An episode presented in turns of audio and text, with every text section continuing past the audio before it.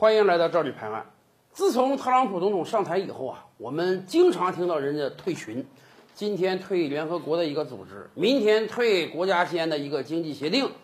退群呢是朗普总统的一大爱好，但是人家偶尔啊也搞这个扩群的行动。比如说 G7，今年的 G7 峰会啊，本来美国是东道主，原来定的六月中旬应该搞这个峰会。但是咱们也清楚啊，美国疫情的影响，你这个峰会看样子是很难搞。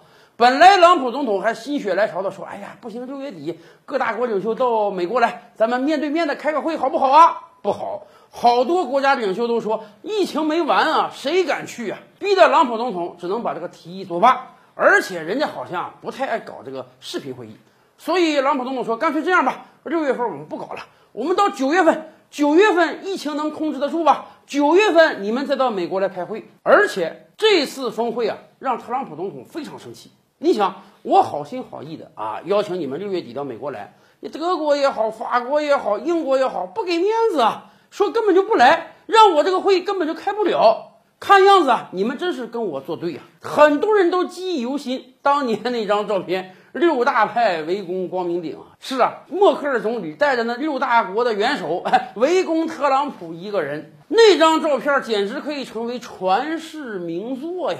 所以，朗普总统可能觉得在这期中啊，自己有点势单力孤。哎，怎么办？人家想到了扩群这个好提议。朗普总统说了，九月份我们搞这个 G7 峰会，这样不光咱们七大国元首要来啊，我还准备邀请几个小弟来帮忙，韩国、澳大利亚。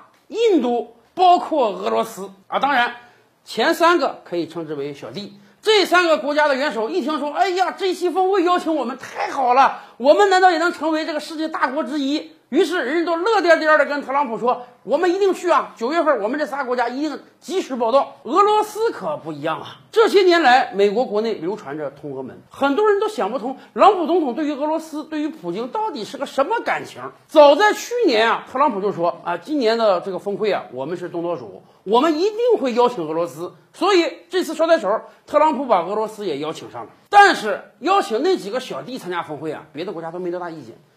邀请俄罗斯可不行，欧盟也好，英国也好，法国也好，德国也好，这几个国家和国际组织的首脑马上出来说：“你邀请俄罗斯，我们反对，我们不想让俄罗斯参加这个峰会。”更有甚者，人家说啊，特朗普总统，你得搞清楚啊，退群和扩群是两个概念。你要退群可以啊，这是你的权利。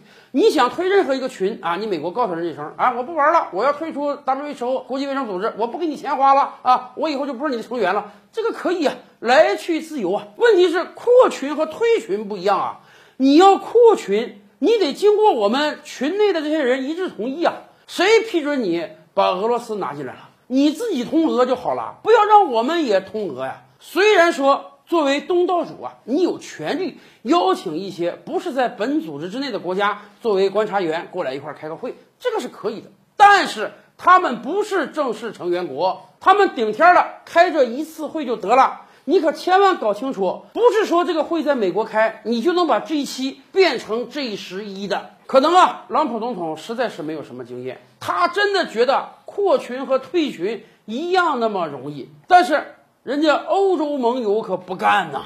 更多大千世界，更多古今完人，点击赵吕拍案的头像进来看看哦。赵吕拍案，本回书着落在此。欲知大千世界尚有何等惊奇，自然是且听下回分解。